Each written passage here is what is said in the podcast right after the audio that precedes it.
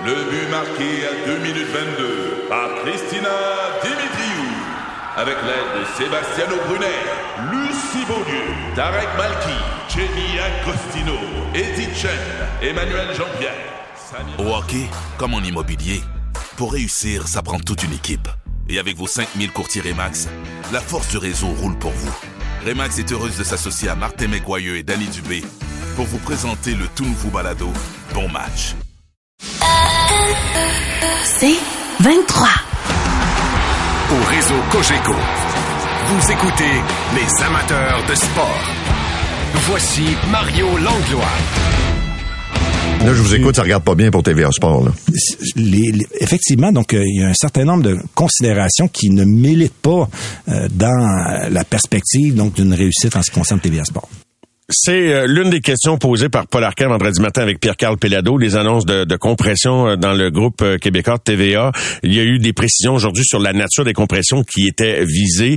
Euh, et bon, il y, a, il y a des porte-parole du syndicat qui ont dit que c'était peut-être pas aussi pire que ce qu'ils anticipaient, mais en même temps, c'est quand même plus de 200, con- euh, 200 pertes d'emplois. Donc, toutes nos bonnes pensées qui accompagnent les gens qui sont touchés par ça.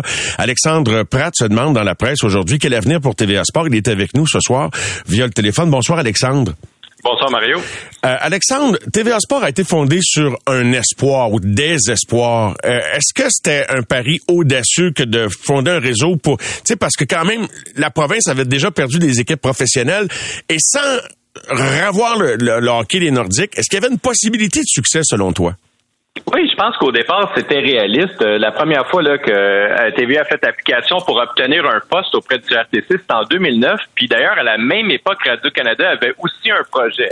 Donc, il n'y a pas juste Québécois qui voyait là un potentiel d'attaquer le monopole de RDS. C'était aussi le cas de Radio-Canada. Seulement, TVA a eu une licence. Il faut se remettre dans le contexte là, de l'ouverture de TVA Sport. Euh, c'était pas impensable que le, baseball puisse aussi revenir. Un jour, euh, c'était possible que les que les Nordiques reviennent à Québec, puis les droits du Canadien euh, devaient être négociés incessamment. Donc, il y avait clairement de la place dans le marché à ce moment-là pour une deuxième chaîne sportive au Québec. Après toutes ces années, à quoi tient selon toi, puis ben je pense selon M. Pelado également, l'avenir de TVA Sport? Une simple décision du CRTC? Euh, ben là, le- ce que M. Pelado soutient, c'est que euh, il va devoir remporter un arbitrage contre Bell devant le CRTC. Là. En gros, là, pour que les gens comprennent, euh, Québécois trouve que Bell paye pas assez cher euh, Québécois pour chaque abonné à ses chaînes spécialisées. Il veut plus. Le CRTC va trancher. Et ce que Pierre-Carl Pelado laissait sous-entendre dans, son interview à Paul c'est que si Québécois perd, euh, probablement qu'il n'y aura plus de TVA Sport. Et en fait, son mot, ça a été ce sera une décision déterminante. Ben, déterminante, ça veut dire que voyez, ça va passer ou ça va casser. Il, il a dit que présentement, TVA Sport était à la lisière. Donc, vraiment sur le bord entre euh, la fermeture et la survie. Es-tu impressionné par le montant investi dans cette chaîne depuis le début, en comprenant qu'une grosse partie de cette somme est consacrée aux droits de, aux droits de diffusion des matchs de la Ligue nationale et du Canadien? Oui, ben en fait, d'abord, euh, quand ils ont investi, euh, c'était 720 millions de dollars là, pour obtenir les droits sur 12 ans, c'est 60 millions par année. Mais ça, c'est pas pour les 82 matchs du Canadien plus ces séries, c'est pour 22 matchs du Canadien qui en plus sont disponibles gratuitement à la CBC plus les séries. C'est peut-être là qu'il y a eu un mauvais calcul, d'abord, euh, de ne pas avoir pris les matchs qui étaient exclusifs, dont ceux de semaine. Ils ont pris les matchs de week-end, les matchs nationaux. Et deuxièmement, ils ont vraiment payé extrêmement cher. Puis même à l'époque, tout le monde trouvait que c'était cher. Le patron d'RDS, il a vu le deal, il a dit, on aurait pu égaler. Ça aurait été un suicide financier pour euh, RDS.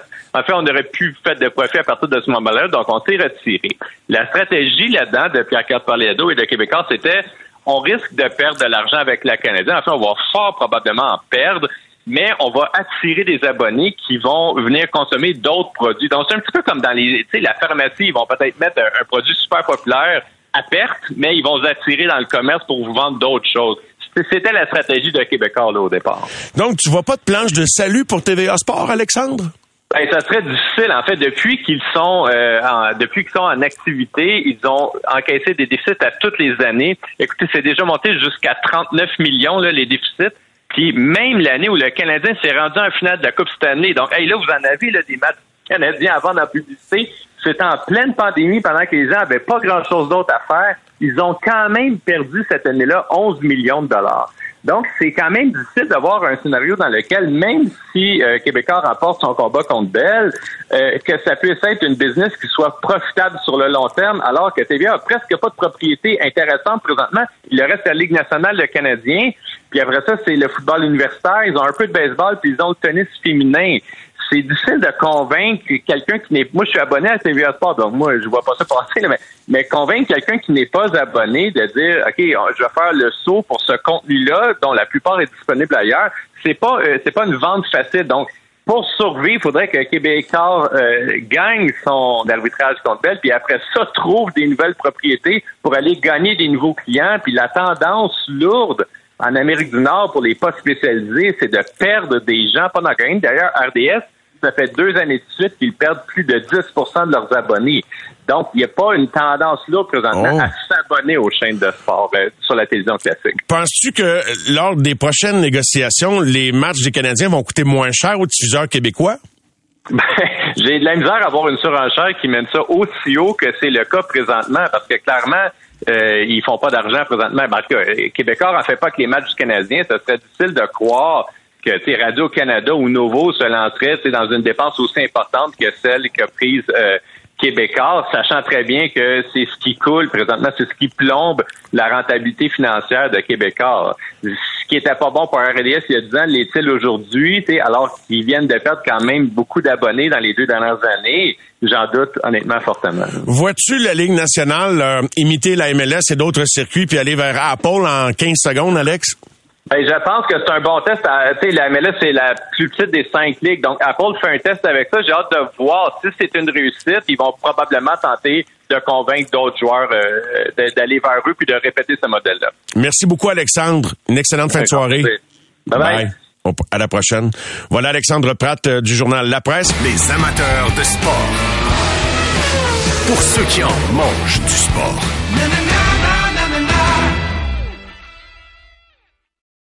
Au réseau Cogeco, vous écoutez les amateurs de sport. C'est très très chaud pour la médaille d'or et à l'arrivée, elle est deuxième. Laurence Saint-Germain, Laurence Saint-Germain est médaillée d'or à ces championnats du monde. Extraordinaire performance de la québécoise. Quel grand moment de sport en fin de semaine. Un extrait de la chaîne YouTube de Radio-Canada qui présentait cette course-là. C'était la, à ce moment-là, ce qu'on voyait, c'était Schifrin, que tout le monde pensait voir finir première, comme c'est souvent le cas, mais qui finalement n'a pas terminé au premier rang, laissant la plus haute marche du podium à la québécoise de Saint-Féréol-des-Neiges, Laurent Saint-Germain, qui devient championne du monde. Je sais qu'elle a parlé à beaucoup de monde et je la trouve très gentille de vouloir nous accorder cette entrevue parce qu'elle en a donné une tonne d'entrevues, mais nous, on revient le lundi soir, puis je voulais absolument avoir mon petit morceau de Laurence. Bien le bonsoir, Laurence. Félicitations. Merci beaucoup. Dis-moi, toi-même, tu y croyais pas tellement parce que je lis tout ce que tu as dit en fin de semaine. Pendant que, alors que tu avais fait un méchant bon chrono, tu te demandais aussi qu'il fallait que tu te places pour être sa deuxième marche du podium avant que Sheffrin descende? Ouais, euh, ben en fait, euh, j'étais déjà tellement contente d'être euh, de juste avoir ma médaille, d'être troisième. Après, j'ai croisé la ligne d'arrivée. Euh, j'ai même pas regardé vraiment la suite de la course. Euh, j'étais déjà, euh, j'étais déjà contente. J'avais déjà accompli un rêve. là. Es-tu revenu sur terre un peu depuis quoi? Ça fait pas un petit peu plus de 48 heures, là? Est-ce que tu, est-ce que tu, est-ce que tu te pinces encore ou là, tu l'assimiles vraiment ce que tu viens de réaliser?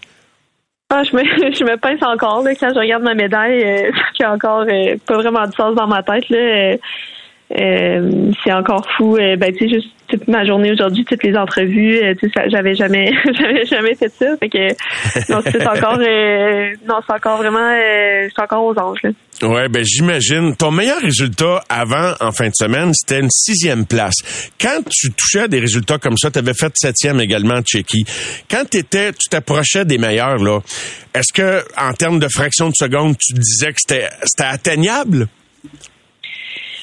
Ben pas pas tout à fait parce que euh, les les meilleurs leur grande force c'est qu'ils sont vraiment constantes. Euh, Petra, euh, Vlovan, Kara Shifrin, Wendy Osner, c'est des filles qui sont toujours toujours euh, soit sur le podium ou dans le dans le top 5. Euh, puis il y a quand même une grosse différence entre euh, 6 7e puis euh, le podium. Euh, j'avais pas euh, j'avais pas encore euh, on dirait je sav- je savais que j'étais proche, mais je savais qu'il me manquait quand même un step. Puis c'est vraiment après la Tchéquie que, que j'ai compris qu'est-ce qui me manquait. Puis j'avais quand même deux semaines entre la Tchéquie et les championnats du monde pour me préparer. Puis je pense que c'est ça qui a vraiment fait la différence. Est-ce que tu réalises, euh, es-tu capable de mettre le doigt sur ce que tu as fait différent pour être plus rapide que tu l'as jamais été, puis pour battre tout le monde?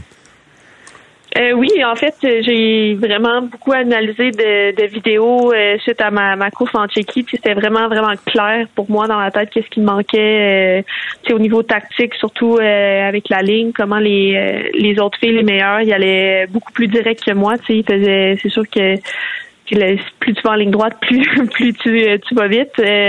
puis c'est ça que j'ai vraiment travaillé. Puis surtout l'aspect mental aussi, tu sais, un peu la comment bien attaquer euh, quand je descends, tu sais, euh, au lieu de, de, de perdre d'énergie à juste pousser pas dans la bonne direction. Tu sais, euh, j'ai, c'est surtout ça que j'ai travaillé en entraînement, puis j'ai, j'ai pris de la confiance pendant ces deuxièmes, ces deux deux semaines là de préparation, puis je pensais je pensais pas que ça allait faire une aussi grosse différence mais euh, ça, ça, a fonctionné.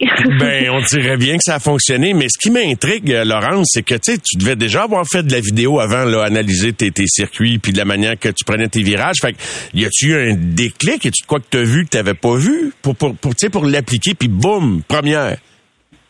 Ouais, ben je, sais, oui, je, je, voyais comme que c'était la, la, constance euh, des autres filles, puis tu sais le niveau de la position, mais il y a chaque chaque skieuse de leur style. Puis je voyais pourquoi Michael était aussi spécial ou pourquoi Wendy Horner ou Lena était était si si vite. Mais on dirait que là en Tchéquie j'ai vraiment vu comparé à mon ski à moi qu'est-ce qui qu'est-ce qui faisait la différence. C'est vraiment ça qui a fait le déclic. Puis on dirait vu que j'ai comme vraiment vu qu'est-ce qui manquait euh, je sais pas pourquoi, ma, ma j'étais tellement motivée. Euh, on dirait que vu que c'était clair, euh, j'étais comme vu comme une résolution de problème. Je sais pas. ben oui. Ça, ça, c'est vraiment, oui, c'était vraiment un déclic. Et là, est-ce que tu as déjà la tête à tes prochaines courses avec le succès que tu viens de remporter? Tu avais le, le, super, le, super géant, le, géant, la, journée d'ensuite. Mais est-ce que déjà, ça, ça, tu dois avoir envie de retourner en compétition au plus vite, j'imagine? Oui, c'est sûr quand, quand tu as une bonne une bonne course comme ça, tu veux continuer le, le momentum, mais en même temps, je suis, je suis quand même contente de pouvoir retourner à la maison puis, euh, puis célébrer euh, un rêve qui vient de se, réaliser avec euh, mes amis puis ma famille. Mais mais oui, je, je, me prépare déjà en fin de semaine pour la, la, la, prochaine course qui arrive en, en Suède le 11 mars. Puis c'est sûr que il va y avoir pas mal plus d'attente envers moi-même pour pour les courses maintenant que j'ai accompli ça mais euh, c'est encore une fois, c'est juste vraiment euh, motivant de, de voir qu'est-ce que je suis capable de faire, puis j'ai hâte de, de pouvoir réessayer de le refaire. Ben, je comprends donc, puis loin, euh, puis je pense qu'il n'y a pas personne qui veut te mettre davantage de pression parce que t'es arrivé, t'as surpris tout le monde, mais t'as raison que, as-tu l'impression que ta vie d'athlète, ta vie sportive vient de changer?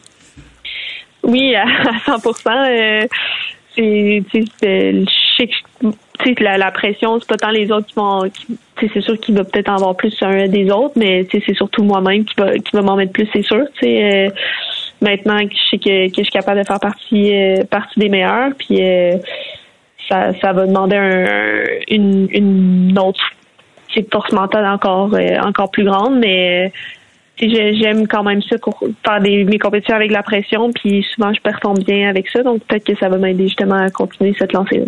On comprend bien que tu viens d'une famille de ski. Je pense que tu as un frère qui, qui même euh, a fait de la compétition, qui va peut-être y, revenir. Mais tu as grandi à Saint-Féréol-des-Neiges, euh, au pays des Harvey, eux autres en, ski de fond. Mais euh, à quel âge, avait, quel âge avais-tu la première fois que tu as descendu avec une certaine... ou tu as commencé à skier? je pense que j'avais environ trois ans. à quel endroit? À Grand Fond ou à... non, c'était au Mont-Saint-Anne. Au Mont-Saint-Anne, ben oui, c'est bien plus proche. Ben oui. Ben oui. Oui, oui, j'habite à deux minutes de, la, montagne. Euh, ben c'est ça, mes parents, c'est des skieurs, donc euh, on, a, on a grandi sur les skis euh, dès le début. Quel sentiment extraordinaire. Imagine-toi donc, c'est juste l'hiver dernier que je suis allé skier Sainte-Anne pour la première fois. Fait que toi, tu as eu ce paysage-là d'en face dès l'âge de trois ans, puis c'est quand même des belles conditions. C'est pas une petite montagne. Fait que, tu sais, parce que c'est assez étonnant qu'il y ait des Québécois, Québécoises qui réussissent quand tu compares les grosses montagnes qu'il y a ailleurs dans le monde, dont dans l'Ouest canadien, d'avoir des, des, des montagnes qui sont même pas de calibre olympique, on le sait le fameux débat là, par rapport à la, possibilité de présenter les Jeux olympiques ici au Québec, à Québec. Ça ça t'a pas empêché de devenir qui tu es aujourd'hui, hein? Non, mais en fait, le, circuit euh, québécois euh, de, compétition, il est vraiment, vraiment fort euh, au Canada. puis, c'est même si on a des petites montagnes, on a des, super bons clubs, puis des, super bons entraîneurs, puis on a des bonnes organisations de, de, de, ski, puis la Fédération québécoise a toujours été super dominante dans les, les courses les courses au Canada. As-tu revu des membres de la famille en personne ou t'as dû te contenter de conversations téléphoniques ou par vidéo, là, jusqu'ici, depuis ta victoire? Euh, beaucoup, beaucoup par vidéo. Euh, je suis revenue à, Montréal hier, puis euh, ma famille est à Québec, mais j'ai mes j'ai mes tantes et des amis de la famille qui sont qui sont venus me chercher à l'aéroport hier. Fait que ça, ça, ça, ça a vraiment fait chaud au cœur. Puis euh, mais pour ma, mon frère puis mes parents, je, je juste parler par, euh, par vidéoconférence. Ouais. As-tu un moment d'émotion depuis ta victoire? Je pense juste, euh, maintenant, ça doit être quelque chose, juste monter sur le podium en tant l'hymne national. Oui, ça c'était vraiment le, la partie qui a commencé à plus euh, à plus sentir que c'était vrai. Surtout, tu sais, il y, a une remise des médailles, dans, euh, remise de prix dans l'arrivée, tout de suite après la course, mais le soir, il y a vraiment la remise officielle de médailles. Puis euh, là, c'est là que, que j'ai vraiment, quand j'ai vraiment eu ma, ma médaille d'or. Puis euh, voir le, drapeau se lever avec l'hymne national, c'était, puis c'était, ça, c'était vraiment, vraiment spécial. Est-ce que ça existe, l'intimidation dans le ski? Tu sais, dégager beaucoup de confiance. Tu, comprends ce que je veux dire, pas, pas d'intimidation, des coups comme au hockey, mais tu sais, dans, l'attitude d'une certaine façon. Ouais, peut, peut-être un peu. Euh, je la sens pas, euh, pas nécessairement. C'est sûr qu'il y en a qui ont, qui ont des, je sais pas comment dire, des, des caractères plus forts que d'autres, mais euh, c'est tellement un, c'est un sport individuel qui était vraiment euh, t'es, toute seule quand tu descends, tu joues pas euh, un contre l'autre ou euh, tu es vraiment euh, indépendant de ton de ton sort un peu. Tu la, la, la, seule partie que tu peux contrôler, c'est c'est ta descente. Dans le fond, donc je je sens pas vraiment que les autres filles m'ont intimidé ou que j'étais intimidée par les, les autres au départ. Tu ce qui ce qui ce qui est intimidant, c'est plus la descente comme telle. C'est ça, comment toi tu peux performer puis euh, espérer que tu vas être meilleur que les autres dans le fond. Moi, j'étais curieux de savoir parce que je sais qu'en ski acrobatique, j'avais déjà cette discussion-là avec Alex Bilodeau puis euh, Michael Kingsbury puis euh, tu sais Alex, euh, tu sais, il voulait dégager beaucoup de confiance à l'époque, tu sais, pour jouer peut-être un peu dans la tête, mais effectivement quand t'es parti, quand t'es sorti des blocs puis tu descends, là, il y a plus personne qui peut rien faire. mais ce que j'allais dire, c'est que là, il y a plus personne qui va te regarder pareil, Laurent Saint-Germain là, qu'elle s'appelle Nicolas Chiffrine ou peu importe le nom des, des, des des principales athlètes.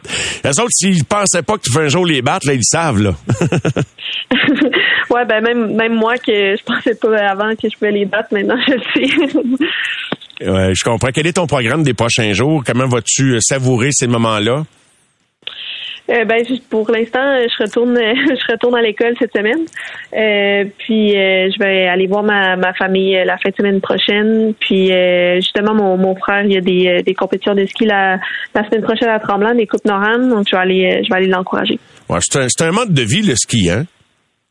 Oui, oui, c'est quand même, c'est quand même occupé, oui. non, mais je comprends.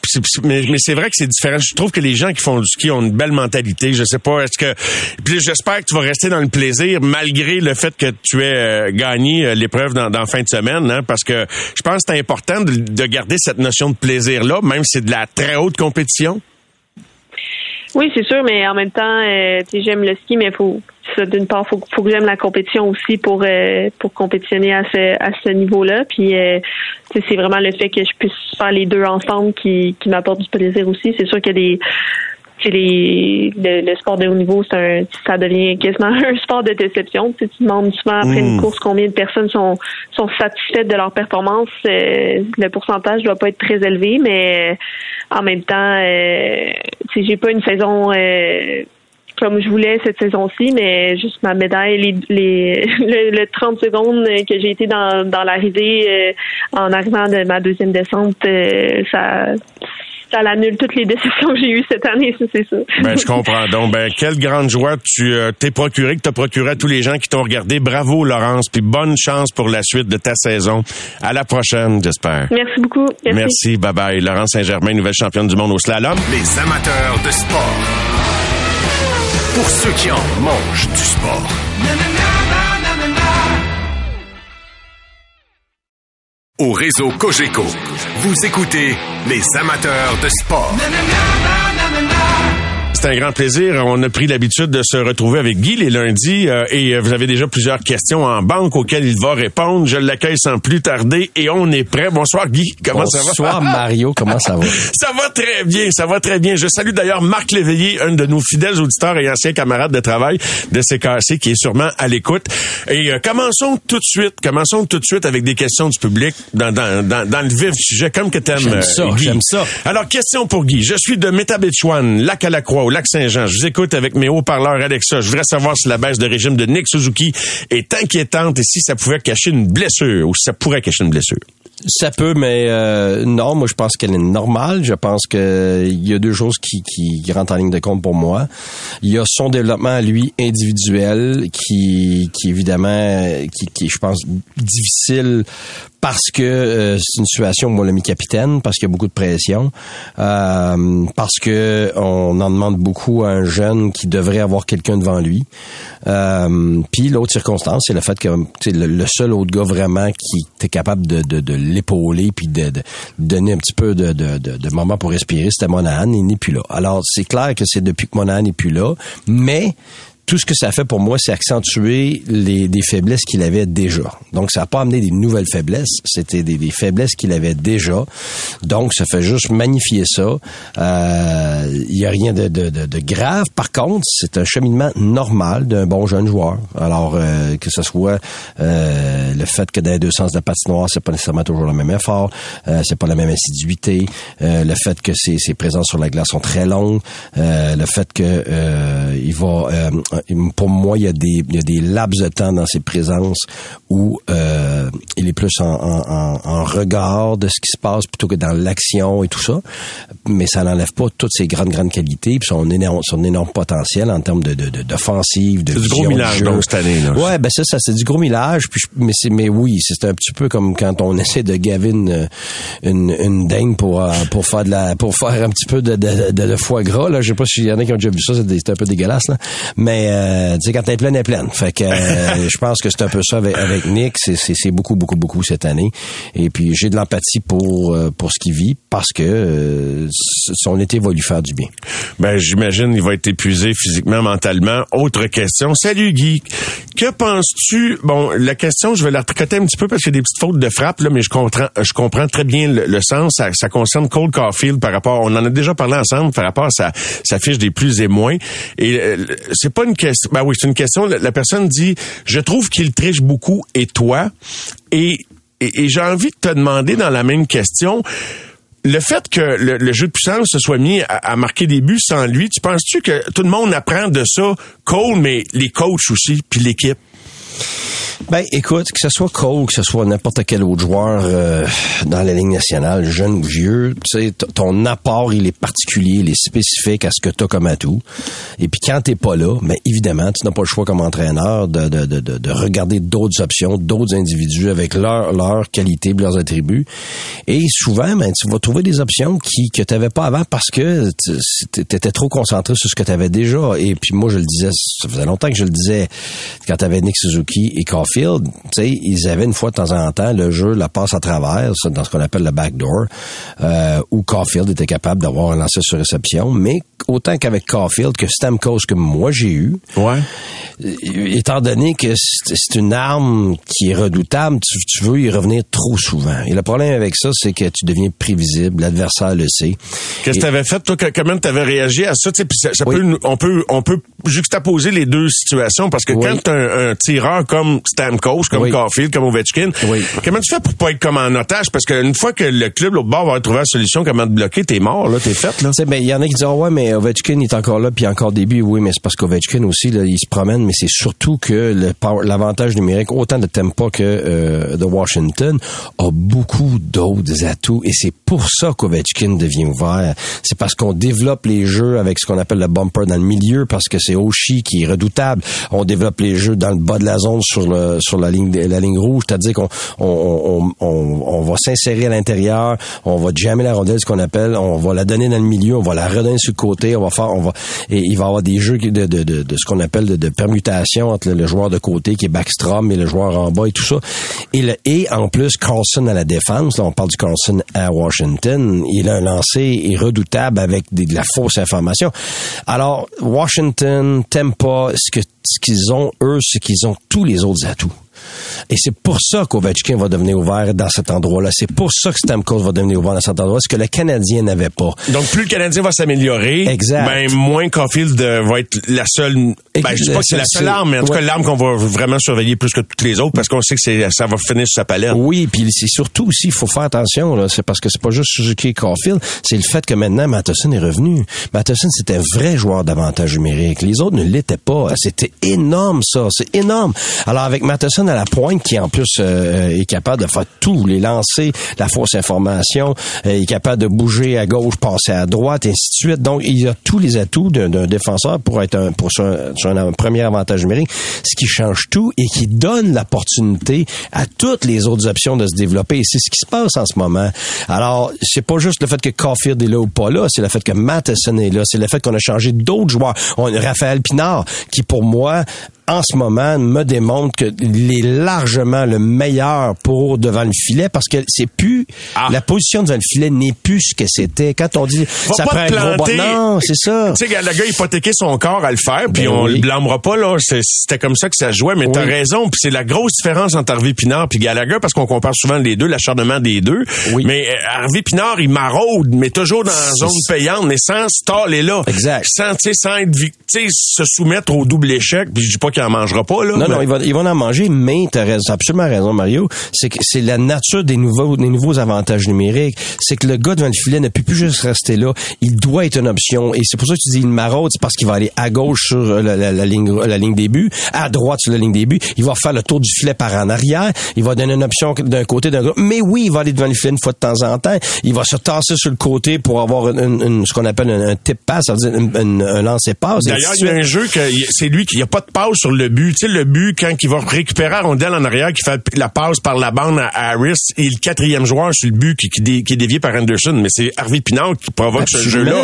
Le, tir de, c'est-tu Madison, puis en tout cas Anderson qui dévie, mais c'est, tu comprends ce que je veux dire? C'est Ben le oui. quatrième. Fait que, euh, il Absolument. était pas sa feuille de pointage, mais il avait fait la job. Oui, puis t'as, t'as absolument raison, c'est très bien décrit. Euh, puis tu sais, l'autre but avec Hoffman qui va derrière le fil de l'autre côté, Oui. et puis avec un jeu dans le bas de zone pour faire la passe à Harvey Pinard qui marque et tout ça. On les voyait pas ces jeux-là avant parce qu'on était vraiment concentrés la majorité du temps sur, sur 80% de ce qui ne fonctionne pas beaucoup. tu sais, c'est une question d'investissement. Oui. Il faut pour avoir un bon avantage numérique, 80% des buts doivent passer par la ligne du milieu, c'est-à-dire que le défenseur doit le toucher ou le, le, le, le- bumper qu'on appelle le maraudeur dans le milieu ou le, le joueur qui est à- aux, aux alentours du filet. Alors d'une façon ou d'une autre, 80% des buts doivent toucher à ces gars-là. Alors quand on fait Suzuki qui descend et qui fait la passe à Caulfield de l'autre côté, ça va fonctionner une fois toutes les millénaires. Tu sais, Stamkos, moi je me rappelle, il a scoré 60 buts quand, quand, quand j'étais à l'entraîneur. Ok, c'est, c'est, c'est- je suis très content de ça encore parce que c'est le plus de buts qu'il a jamais eu. Mais ce qui m'a fasciné, c'est que dans l'année, son fameux lancer frappé de l'extérieur, il n'a marqué juste 4 sur 60. OK? Mais il doit en avoir essayé 100. Mais en a marqué Mais juste c'est 4. pas comme ça qu'il Non. capitalisait. Non, mais pourtant, on revoyait les mêmes buts marqués comme ça, des highlights, les, les buts de l'année d'avant. Et, mais ce qu'on avait fait avec lui, puis c'est probablement la meilleure façon de répondre à ta question de départ, excuse-moi, j'ai fait le tour, c'est que justement pour éviter qu'on s'habitue à lui, je l'ai promené. Exact. Je l'ai mis à un moment donné, il montait à pointe en haut, il descendait à la place du bumper, devant le filet, il était toujours en permutation, ce qui fait qu'on savait jamais il était où. Et puis surtout quand on avait deux droitiers comme j'avais Purcell ou Downey, je, je, je, je permutais les deux. Alors sans que personne s'en aperçoive, tout d'un coup Stamkos était à l'extérieur, Oups, il était rendu à l'intérieur, puis c'était Purcell qui était à l'extérieur. Fait que là tout d'un coup, Martin Selou le savait, le Cavalier le savait, on était capable de frapper Stamkos dans le milieu, mais des fois c'était même pas de frapper Stamkos. C'était le fait que lui attirait tout le monde. Alors lui, s'il attire tout le monde, Il donnait de, l'espace aux autres. Exactement, de Ben, l'espace oui. aux autres. Hey, c'est bon, on a un rythme d'enfer. Les questions déboulent, c'est génial, Guy. Euh, et euh, bon, euh, il y en avait une sur Hervé Pinard. Je, je pense que tu y as répondu. Non, c'est pas la même question. Pensez-vous qu'avec ses récentes prestations, Hervé Pinard force la main de la direction pour une place dans la formation de la saison prochaine? Tu sais, t'es un gars prudent de nature, puis avant de faire des gros, des grosses déclarations, tu sais, tu vas mettre toutes les, les, les- tu vas, tu vas, tu vas tout nous, avi- nous aviser de. Mais il reste que Écoute, il fait bonnes affaires, le kid, là. Puis je pense qu'il répète à chaque match. Moi, ça me donne confiance, mais toi, c'est ton opinion qu'on va avoir. Écoute, mon humble expérience me dicte ceci. Premièrement, je l'adore. OK? Premièrement, je pense que tout le monde veut un petit Québécois de même, euh, tu sais, dans son équipe, avec tout ce qu'il est comme personne, tout ce qu'on entend de lui, tout ce qu'on voit, le dévouement. En plus, c'est le genre de gars qui, tu sais, qu'au Québec, on adore. C'est, c'est plus dur pour nos... Ouais, c'est plus dur pour nos gars de talent au Québec pour de jouer pour, pour vrai, le t'as Canadien. raison. On est plus dur parce que la minute qu'il n'y a pas de pointe, tu sais, on est très, très, très critique. Par contre, des, des travaillants, des Steve Bégin, même, on les adore, tu sais. Fait qu'Harvey Pinard tombe dans cette catégorie-là. Et, et on peut s'identifier. Je sais pas si c'est parce qu'on se voit comme une, des, cols bleus, des travaillants. Je sais pas si ça date d'il y a 300 ans, de, de tu sais. Mais écoute, on, on, on les adore, puis on les respecte, puis moi le premier.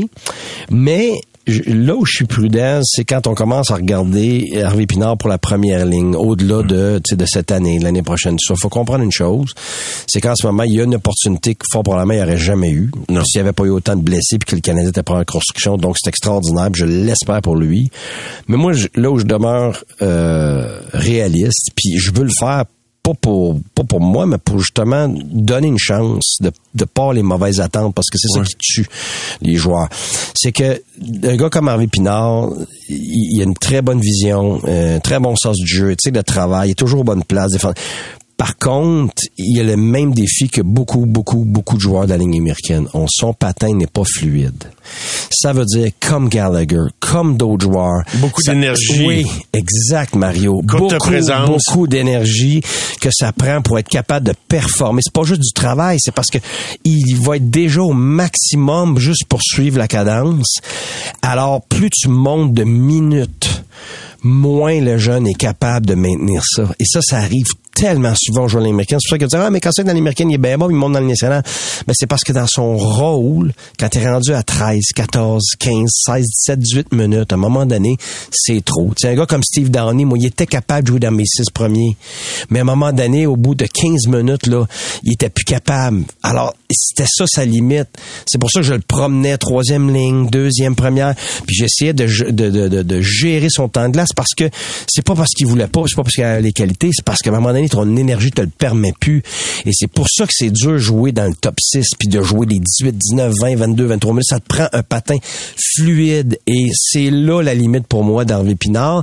Et c'est pour ça que quand on parle d'un gars de troisième ligne, quatrième ligne, c'est plus facile. C'est pour ça qu'il faut pas Il peut faire de maudite belle carrière, Ben oui, pareil, là. ben mais, mais oui. Ligue nationale, on Ben, s'entend là-dessus, ben, là. en tout cas, je veux le croire, je l'espère, de ce qu'on voit en ce moment, oui, mais s'il se retrouve éventuellement sur une 4, c'est déjà un exploit. Puis si un jour on le monte ça à 3, extraordinaire, félicitations, mais tu es capable de faire une carrière là, puis des fois, une fois une de temps en temps. là, oui, là. oui, puis c'est ça, moi, que je trouve difficile, c'est que là, parce qu'il y a des points, parce qu'il est sur une première ligne, tout ça, là, tout d'un coup, à un moment donné, oups, il est plus capable de faire ça, là, on va être déçu, puis on va vouloir le Mhm. tasser complètement, alors que nos attentes devraient être, s'il fait partie de l'équipe, c'est déjà un exploit. Si on est 5 capable- mètres de plafond non plus, Non, ça se peut, ça se peut Absolument. S'il a le QI, puis il est à la bonne place tout le temps, puis euh, on y passe la rondelle, et ça se peut Absolument, absolument. On veut pas y enlever, mais non, mais, mais tu veux pas qu'on s'attende à ça. Non, je comprends. parce que quand quelqu'un tombe, T'es paternaliste très- un petit ben, peu. Non, mais c'est parce que je l'ai vu trop souvent. On monte, on élève des gens trop vite. Donc, qu'est-ce qui arrive quand ça tombe? Ça tombe de trop haut. Après ça, t'es plus capable de les ramasser. Alors pour moi, c'est de faire attention où on les où on, on les élève les gens. Puis on veut tous des héros. Puis on les aime tous. Puis moi le premier, mais faut faire attention d'élever trop vite parce que aussi haut que la vague elle va émotionnellement, c'est aussi bas qu'elle va descendre. Alors c'est à nous de contrôler ça, pas à lui. Lui, il a la pédale dans le fond, Ouais, go ouais. les jambes. Pas Puis vas-y mon jeune, je suis pas inquiète moi non plus, mais il faut faire attention aux attentes qu'on crée. Exemple, Evans. Oui. Hein? On n'a J'ai plus jamais eu de besoin. grandes attentes. Ah, je m'excuse. C'était rendu, ah, on n'a plus besoin de, de, sais, on était à la TV, j'en faisais partie, on n'a plus besoin d'anneaux. Parce que Evans va prendre sa place. Je veux on était noms. rendu Qui là. a dit ça? Hein, c'était, ouais, c'était la même chose Hey. pour Caulfield après les playoffs. Wow. Caulfield, le sauveur qu'on utilisait. Caulfield va scorer 40 buts. Mais c'est ça que ça a donné en début d'année.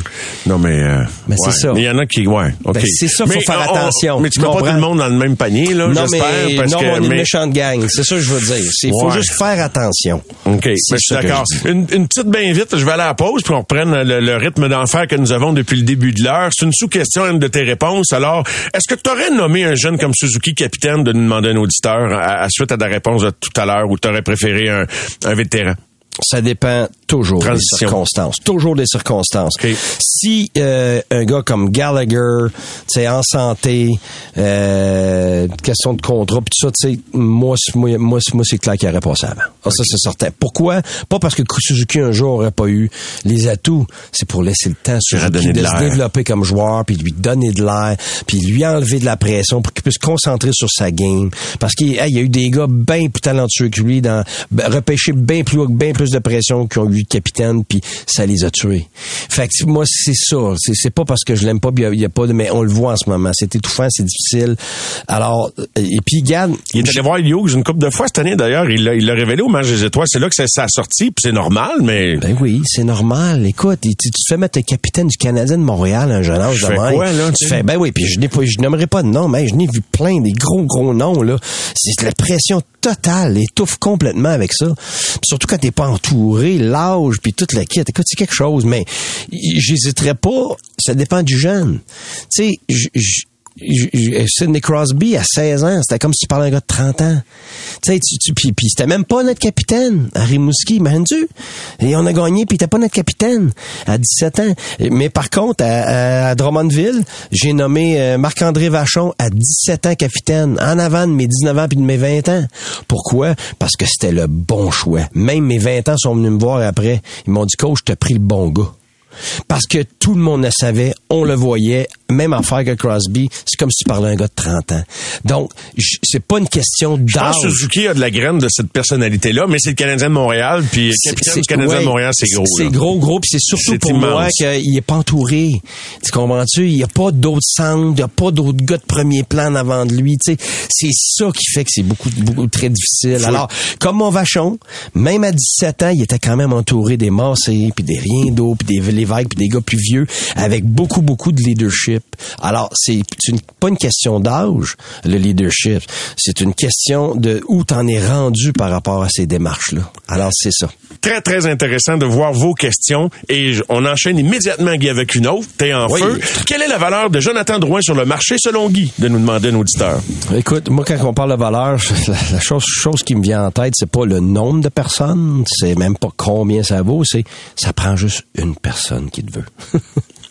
Vraiment, ça prend une seule personne qui a de la place pour toi, qui croit en toi, qui, qui, qui, qui espoir que dans ton alignement à toi, dans ton environnement à toi, euh, la personne est capable de performer. Puis, est-ce qu'il y a une chance à prendre avec euh, euh, avec Drouin? Absolument. Maintenant, combien est-ce que les gens vont vouloir payer, combien est-ce que le Canadien demanderait? Est-ce que je pense que ça... Écoute, garde, on souhaite tout du bien à Drouin au Québec. C'est unanime. Tout le monde veut du bien pour lui. Et si le bien, ça veut dire qu'il est rendu ailleurs, puis qu'il a une chance, puis qu'il respire, puis tout d'un coup, il repart, tant mieux. Je pense que tout le monde va être content de ça. Une équipe qui miserait sur Jonathan, on s'entend que c'est un espèce de pari que tu te dis, bon, tu sais, dans la question que quelqu'un de l'extérieur peut se poser, il est-tu étouffé dans le marché de Montréal? Tu sais, c'est comme, il y a quelqu'un qui va se trouver une raison de dire, moi, je vais lui donner une chance. Je sais pas si tu suis mon raisonnement par Ben oui. rapport au fait que, Ben mais là, tu sais, en même temps, tu sais, à date limite des transactions, tu veux pas des peut-être, tu veux des, des j'imagine, des certitudes ou t'es prêt Non, à aller dépend. chercher un peut-être, c'est de la profondeur, t'as une coupe de match à la fin de la saison régulière, moi, il donner un break. On va voir ce que ça va donner, puis on verra si on l'a dans l'alignement pour les séries. Oui, parce que ce qui arrive, là, c'est que, euh, pour l'avoir trop vu, c'est qu'à un moment donné, tu veux des joueurs, tu veux des joueurs, puis là, tu t'aperçois que finalement, tu les as pas, tu les auras pas, parce que les autres clubs donnent plus que toi, ou même si toi qui donnes, tu sais, les gens pensent que parce que tu donnes plus, tu vas avoir un joueur, c'est pas mal que ça fonctionne. C'est pas une question de donner plus, c'est donner exactement ce que l'autre veut. Alors, si tu peux pas donner exactement ce que l'autre veut, puis souvent, c'est la grande majorité du temps ce qui arrive. Vous disiez, lui, le gars, il veut quoi? Ben, il veut le gars que toi t'aimes. Fait que toi, tu vas pas, tu vas pas donner le gars que t'aimes, c'est normal. Tu sais, on pense tout le temps que tu te débarrasses de ta mauvaise vaisselle puis que tu vas en avoir de la parfaite. Ben oui, mais l'autre base, c'est pas un cave, là. Fait que, Fait que tu ça t'oblige à regarder euh, ailleurs. Exactement. Puis là, ce qui arrive, c'est que dans ces moments-là, à un moment donné, whoop, t'es rendu à ton option B, t'es rendu à ton option C. Puis c'est dans ces moments-là que, OK, on n'est pas capable d'avoir ça, ça, mais il faut qu'on fasse quelque chose. On n'a pas assez de profondeur. Puis tu sais quoi, à la place d'en avoir un gars qu'on voulait exactement, ben, peut-être qu'on pourrait aller en chercher deux qui coûtent moins cher. Puis il y en a peut-être un des deux qui va nous donner cette performance-là. Puis c'est des gars de Ligue nationale aussi, tu sais. Fait que ça, ça arrive. Regarde, on l'a fait nous autres. Euh, ça nous a aidé. Quand tu vas chercher de la profondeur, à un moment donné, là, si tu vas loin dans une série, là, t'as t'as juste des blessés. Tout le monde est blessé. Ceux qui jouent sont tous blessés. C'est peut-être le gars que tu vas sortir de ta boîte de crack a jack en deuxième ronde qui peut éventuellement faire la différence. Absolument. Puis écoute, tu sais, que ça soit des super joueurs, des moyens, tu sais, des gars qui sont frileux, des gars qui sont tough, peu importe, là, rendu en série, t'as c'est toujours une opportunité que t'as à un moment donné ou à un autre d'être le héros. Et puis t'as tout le temps des héros, des héros, des, des, des Ça en héros prend des différents, puis oui. des différents. Puis à un moment t'es le héros parce que t'as un échappé. À un moment t'es le héros parce que l'avantage numérique t'a marqué. À un moment t'es le héros parce que t'as bloqué un lancer. À un moment t'es le héros parce que t'as sauvé un but qui était presque certain. Tu sais, c'est ça les séries. C'est jamais les mêmes personnes parce qu'en plus dans les séries, plus t'avances, plus les meilleures équipes, les, les meilleurs joueurs se cancellent.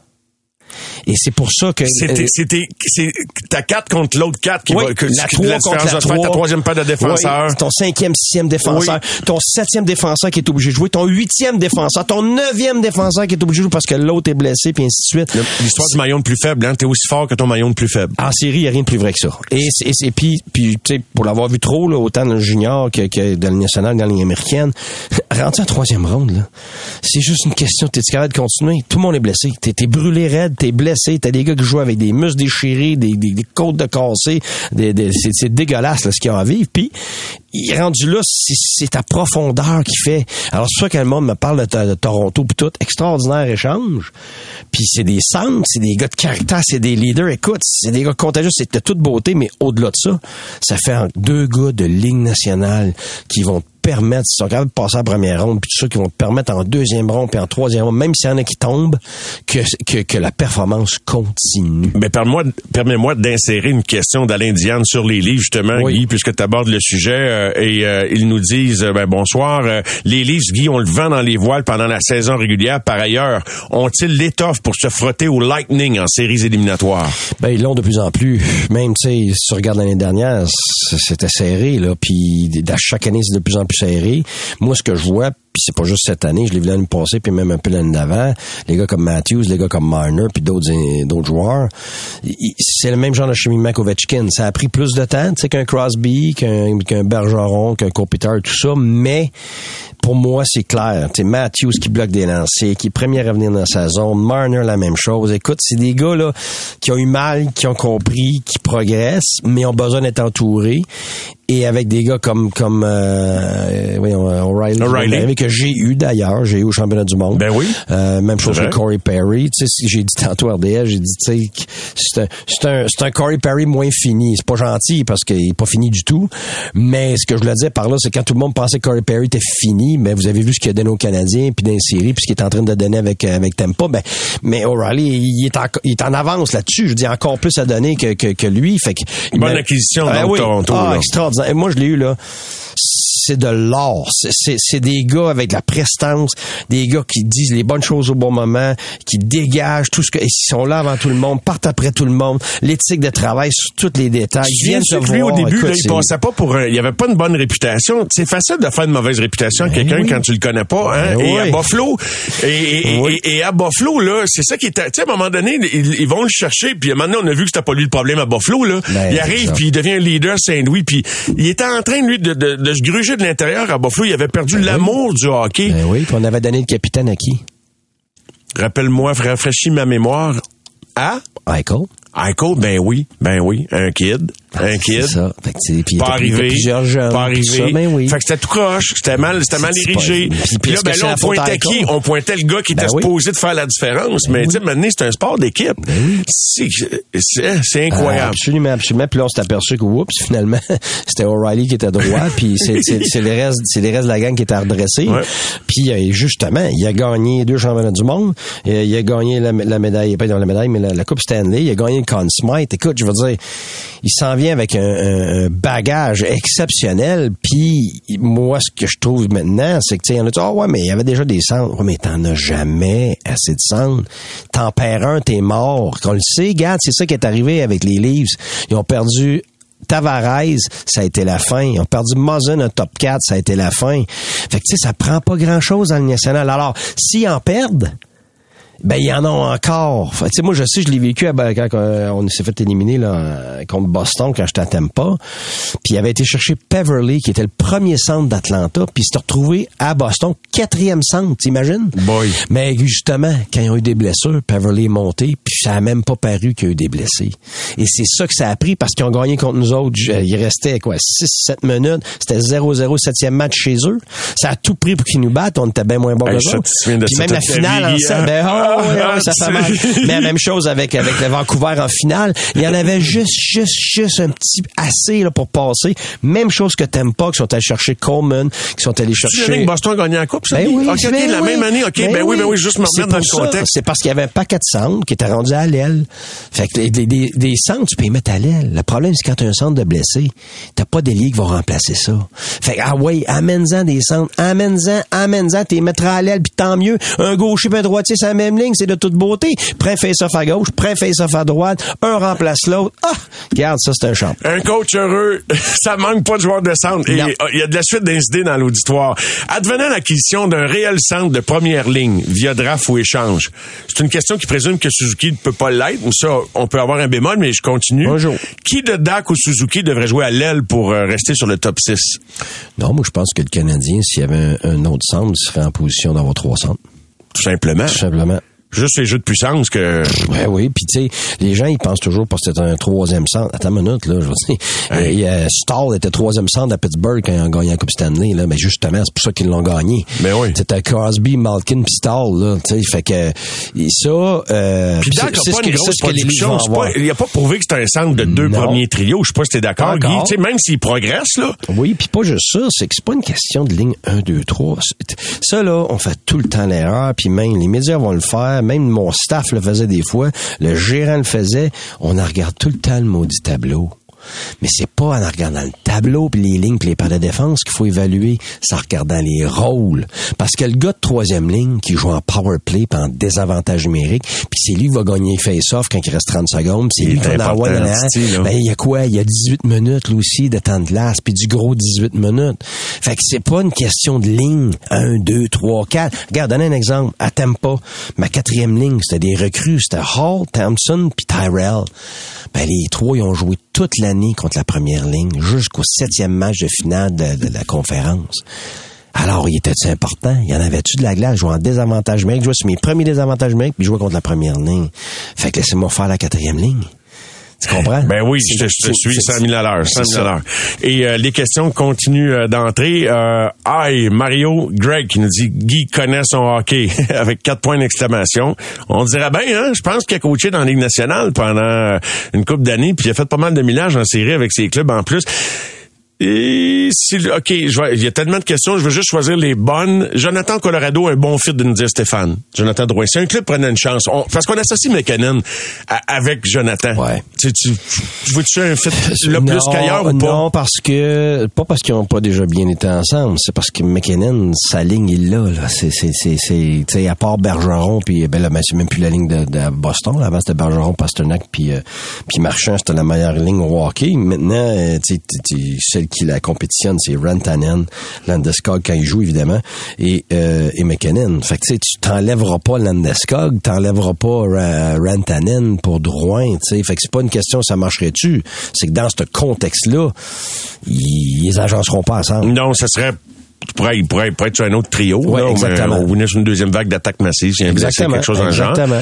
Euh, bon, je sais pas si tu connais un peu le profil de Lane Hudson, parce que ça, c'est une question sur un espoir. Fait que je suis moins sûr, Guy, de te la poser. Fait qu'on ira pas là. Merci de la question, mais il y a tellement de joueurs observés dans la Ligue nationale que ceux qui sont encore dans la NCAA, euh, des fois... euh, euh, mais, mais, mais moi, j'ai confiance. Pour répondre à votre question, j'ai con- il, a, il a pas fini de grandir, Lane Hudson, puis je pense qu'il est assez talentueux. Puis, puis la plupart des gens que j'écoute, qui le voient jouer régulièrement, disent que c'est un Adam Fox en devenir. Ah, puis Pierre Maguire, qui l'observe souvent, dit ça à, mes camarades de TSN 690 euh, assez régulièrement. Il y a euh, un autre, ben il y a, plein d'autres questions là, parce que maintenant ça c'est dur à suivre quand que ça déboule de même là. Ok, euh, est-ce que je peux dire à Guy que bonsoir, peux-tu féliciter Guy pour ses commentaires intelligents? Moi, Guy, je te félicite tes commentaires Oui, intelligents. Bien sûr que je, que je peux lui dire ça. Et c'est qui ça, c'est? Michel. Michel, merci Michel, j'apprécie Michel. grandement. On l'entend souvent dire, Guy, quelqu'un qui parle de toi, on t'entend souvent dire que ce sont les plus petits échanges qui ont un plus gros impact sur leur équipe. On en a parlé un peu, mais on va y revenir quand même. Est-ce que l'acquisition de Riley par Toronto vient créer l'impact recherché par les Leafs? Toujours très intéressant d'entendre tes propos, complète-t-il. Ben, écoute, les gros échanges, le fumant, là, sont les plus difficiles euh, à vo- à voir euh, venir à terme, dans le sens que ils ont pas assez de temps ces joueurs-là pour s'adapter, puis ils ont énormément de pression, puis surtout, c'est qu'ils viennent chambarder l'ordre établi. C'est ça le problème. Et puis euh, j'écoutais justement Bruce Boudreau qui parlait de ça, puis c'était drôle parce qu'il parlait de l'année qui ont fini premier, puis que nous on les avait battus en première, en, en deuxième ronde, en, quatre. Et puis ce qu'il disait, c'est qu'il avait tout fait pour aller chercher les bons joueurs, mais le problème, c'est qu'il était rendu avec 15 attaquants. Et ça, ce que ça fait, c'est que tout le monde veut jouer.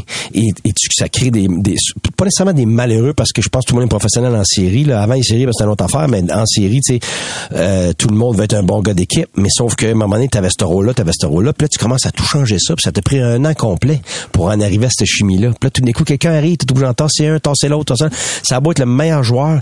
Quand l'ordre établi est trop chambardé, souvent, ça crée beaucoup trop d'incertitudes, puis ça change euh, l'efficacité. Par contre, quand c'est des échanges B et C, puis je pense que c'est ce à quoi on va en venir, c'est que ces gens-là viennent remplir un trou qui existait déjà. Et c'est pour ça que c'est plus facile de s'adapter. Puis en plus, c'est pas des vedettes, c'est des, des bons joueurs qui ont des bons éléments, le parti avec des bonnes attitudes. Donc, non seulement ils remplissent le trou, mais le, le fait que euh, les meilleurs joueurs les attendaient c'est beaucoup plus facile d'adaptation et ils ont moins de pression aussi. Ils ont, sont pas au devant de l'équipe à tirer la barque. Ils sont là pour venir complé- complémenter la barque. Alors moi, dans l'échange, oui, j'adore O'Reilly parce que c'est un centre, mais surtout parce qu'ils n'en ont pas un, un troisième centre. Il est pas en train de prendre la place d'un autre, mais l'autre partie de l'échange, je l'adore, c'est Aki Harry. Oui, parce que lui, il est acharné. Lui, ben là, dit oui. une affaire, il est. Hein, il joue au centre, il joue à l'aile. Écoute, il frappe tout le monde, il est premier sa rondelle, il bloque des lancers, il joue en désavantage numérique. Puis tu sais, on, on en parle moins parce qu'évidemment, on connaît plus O'Reilly, puis c'est le gros, c'est le gros flafla autour de lui. Mais moi, ça là, c'est énorme dans cet échange-là. Énorme. Je suis d'accord, puis euh, c'est pas impossible qu'il devienne un des nombreux héros qui vont se relayer le flambeau pendant les séries si les Leafs doivent avancer. Je suis convaincu que c'est un nom qui va ressortir, Guy. Il y a- Absolument. Il y a, aucun doute. Il y a Jonathan qui demande à quel point, ah, écoute, une petite question qui va te ramener à tes belles années juniors. À quel point ton gardien Marco Cousino des Voltigeurs avait été important pour votre conquête de la Coupe du Président. Quand j'étais jeune, étant de Bécomo, j'étais un grand fan de ce gardien. Oui, ben écoute, on, honnêtement, on était chanceux parce qu'on avait eu euh, Antoine Tardif euh, qui était déjà avec nous, qui faisait un super bon boulot, puis euh, Dominique Ricard euh, avait fait tout- toute une job d'aller nous chercher Cousino pour justement complémenter ce duo qui, finalement qui, nous a permis de, de nous rendre. Avant d'aller chercher Cousino, on était premier dans la ligue aussi, avec avec Tardif. Fait les deux jusqu'à la fin de l'année nous ont donné du gros gros hockey dans des gros moments, puis on avait on, avait une, une année exceptionnelle, puis euh, à un moment donné, ça a été dur pour moi. Il fallait que je choisisse.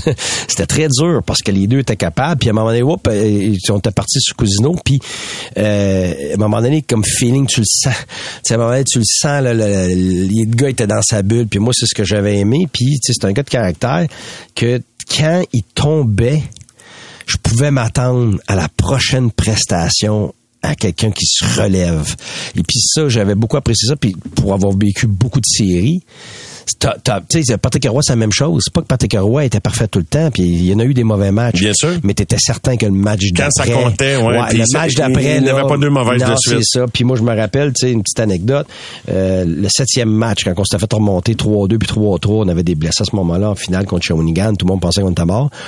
Puis en plus, parce que c'était très négatif, parce qu'autour de Drummondville, il avait jamais gagné en 30 ans. Fait que la seule équipe qui, qui avait... C'était le Toronto de la- Ben, Oui, oui, non, quoi? c'est exactement ça. oui.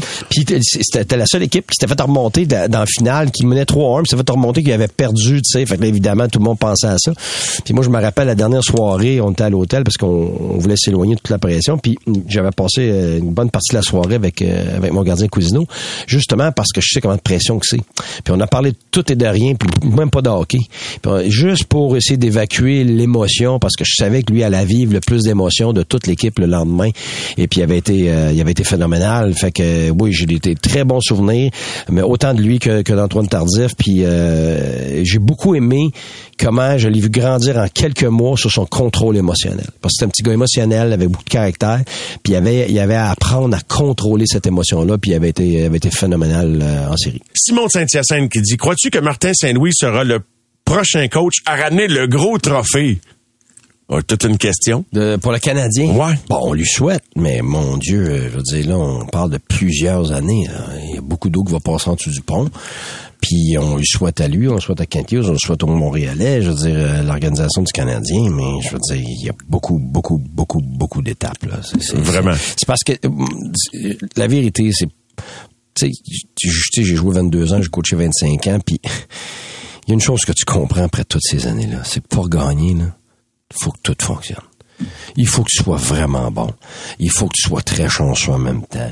Et tu sais, Julien Brisebois, quand il a gagné la coupe, puis on dit, tu sais, ça à quoi? Il dit, oui, les gens, tout le monde, le travail, mais la chance aussi.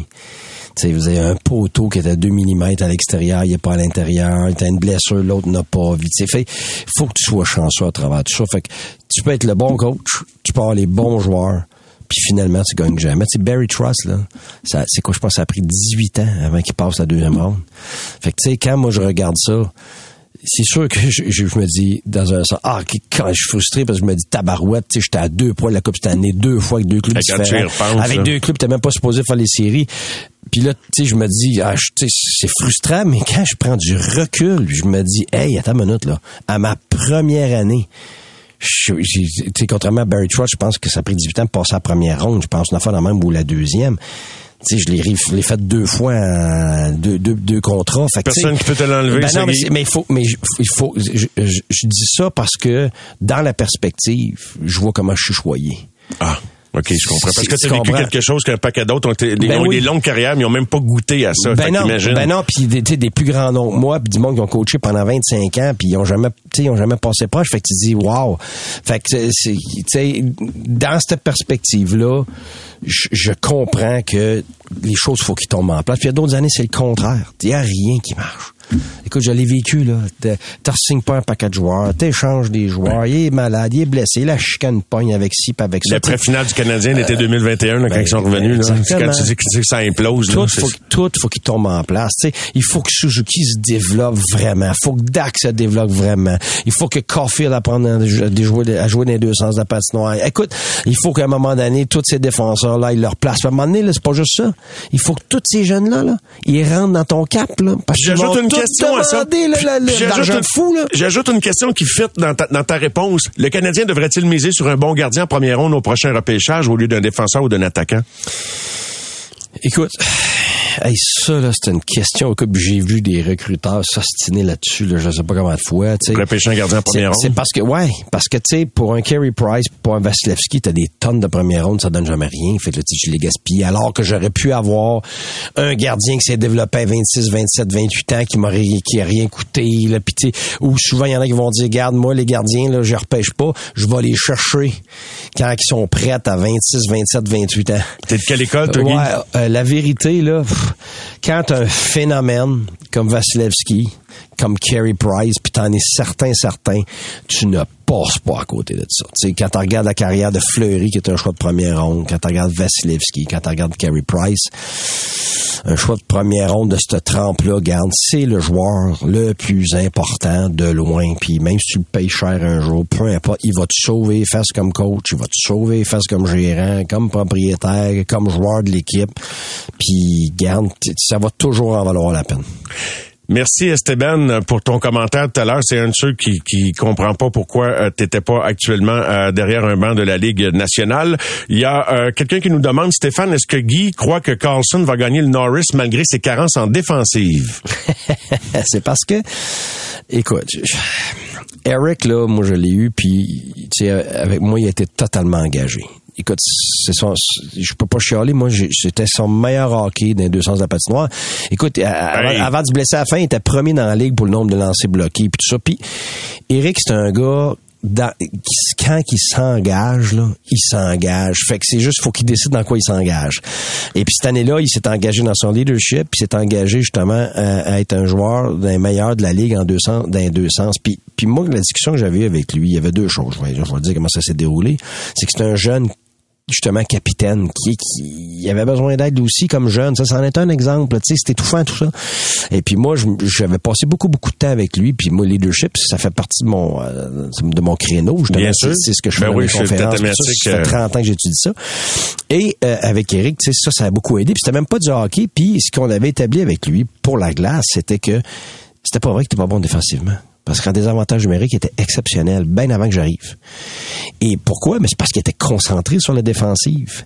Il bloquait des lancers, il était premier rondelle, son bâton était bon, son mouvement latéral, ses choix, tout ça. Il était, extraordinaire des avantages numériques, puis il aimait ça. Fait moi, que j'avais dit, je t'aime ça, je commençais à être bon là, ben c'est simple, parce que t'es concentré là-dessus. Quand t'es à 5 contre 5, il voulait tellement faire des points, il voulait tellement d'offensive parce qu'il a la capacité, puis ses présences sur la glace étaient beaucoup trop longues, hein, on va dira pas comme qui. Alors, le problème, c'est qu'il il, il ne pouvait pas bien défendre. Quand t'es trop longtemps sur la glace, t'es fatigué. Ça prend de l'énergie pour défendre. T'as pas le choix d'avoir des courtes présences sur la glace. Juste à, à puis j'avais dit à Eric, j'ai Eric, ton 27-28 minutes que t'es capable d'avoir, je vais te le donner. Mais je vais te le donner en présence plus fréquente. That's pas en longue présence. Fait que, regarde, On, on va a- le meilleur de Ben oui. 25 bonnes minutes, tu en as 21 sur 25. Exactement. C'est une logique. Il avait embarqué 100 000 à l'heure, puis il avait été extraordinaire, il avait écourté ses présences, tout ça, puis tu sais quoi, il était exceptionnel dans les deux sens de la patinoire. Écoute, je m'en souviens, il était dominant, Guy, puis j'espérais, je Ben, votais pour Ottawa incroyable. cette année-là, là, j'espérais vraiment que vous alliez gagner. J'ai rarement vu un gars dominer des C'est le plus dominant que j'ai eu, même, même que Crosby, tout ça, puis pourquoi? À son meilleur, là. J'ai même dit. Époque-là, Guy, que le meilleur joueur de la Ligue nationale, là, c'était lui, je pense. Euh, En tout cas, Ah, je il y a été un moment donné que c'était le meilleur. Mais Cette année-là, c'était le meilleur. Mais Ah, je suis d'accord avec toi. Mm, Puis s'il avait pas été, s'il n'y avait pas eu le, le, le, le- le tendon déchiré Oui. après la première ronde, là, pendant les deux dernières rondes, je te dis, on gagnait. J'ai pas peur de le dire parce qu'il était tellement dominant. À cause que c'est un défenseur qui joue 30 minutes dans série, tu peux pas les arrêter, ces gars-là. Ils arrivent de nulle part. Tu peux, tu peux pas mettre du monde sur eux. Tu peux pas Non, non, non, faire attention à eux autres. C'est Ouais, le défenseur. C'est incroyable. Hey, je voulais en garder une, elle est bonne, puis j'en ai plein d'autres. Oui. Désolé pour toutes celles que je lirai pas. Je, vais mettre en banque pour euh, notre prochain rendez-vous. Gilles dit, puis elle est bonne celle-là, Guy. Si tu revenais dans la LNH comme entraîneur, Mhm. euh, qu'est-ce que qu'est-ce que tu t'es juré de pas répéter si tu avais à nouveau l'opportunité de coacher? Y a-tu quelque chose?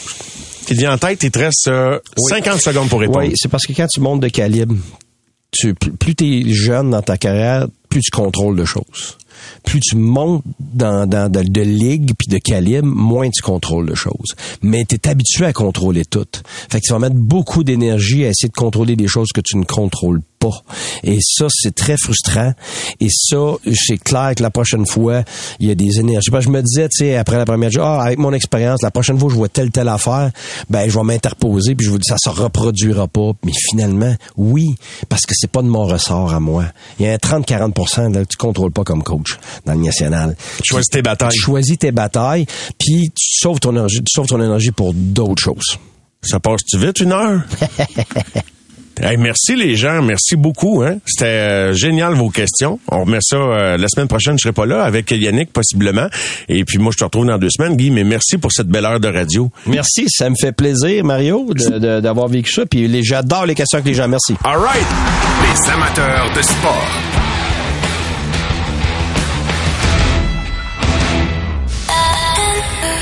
C'est 23.